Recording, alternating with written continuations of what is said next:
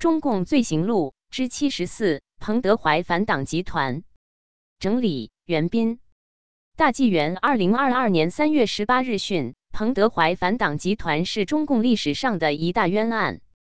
一九五八年，毛泽东发起三面红旗运动，实行大跃进，人民公社。中共中央从四方八面收到生产捷报，形势一片大好。但时任中共国防部长的彭德怀却怀疑实际情况，亲身前往地方考察。他回到自己的家乡乌石镇彭家围子，步行数里，在田边数稻杆，又询问乡民，发觉地方干部都虚报产量，吹得很厉害。所谓大炼钢，是大兵团作战，炼一点铁，集中了全社人力。丢开农业生产，让稻谷烂在地里，甚至拆毁住房、砍伐大片山林做燃料。其后，彭德怀又去了毛泽东的故乡韶山公社，所见所闻与乌石大队大同小异。跟着他又去了三十年前发起暴动的地方平江县。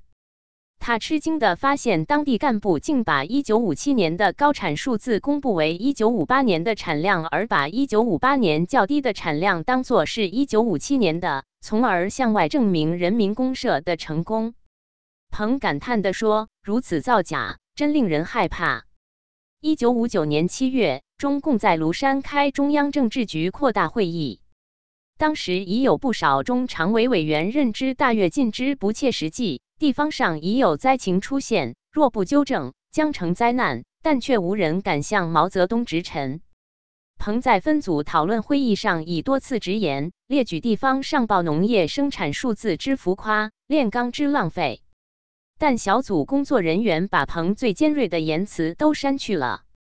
彭为了人民，不希望大跃进使中国陷于灾难，于是单独再给毛泽东本人写了一封信做参考。希望毛能注意大跃进的失误，及时纠正。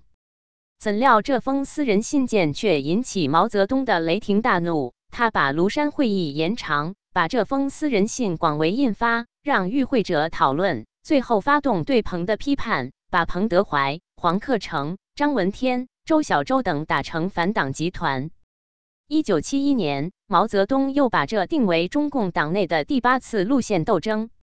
彭德怀因此而被迫害致死，受牵连者更是不计其数。一九七八年十二月，中共十一届三中全会审查和纠正了过去对彭德怀所做的错误结论，决定为彭德怀平反。十二月二十四日，在首都隆重举行了彭德怀追悼会。当年的伪君子、野心家、阴谋家，终于恢复了优秀无产阶级革命家、杰出领导人的面目。被赞颂为热爱党、热爱人民、作战勇敢、耿直刚正、廉洁奉公、严于律己、关心群众、从不考虑个人得失。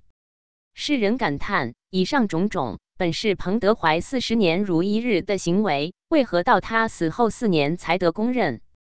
责任编辑：高毅。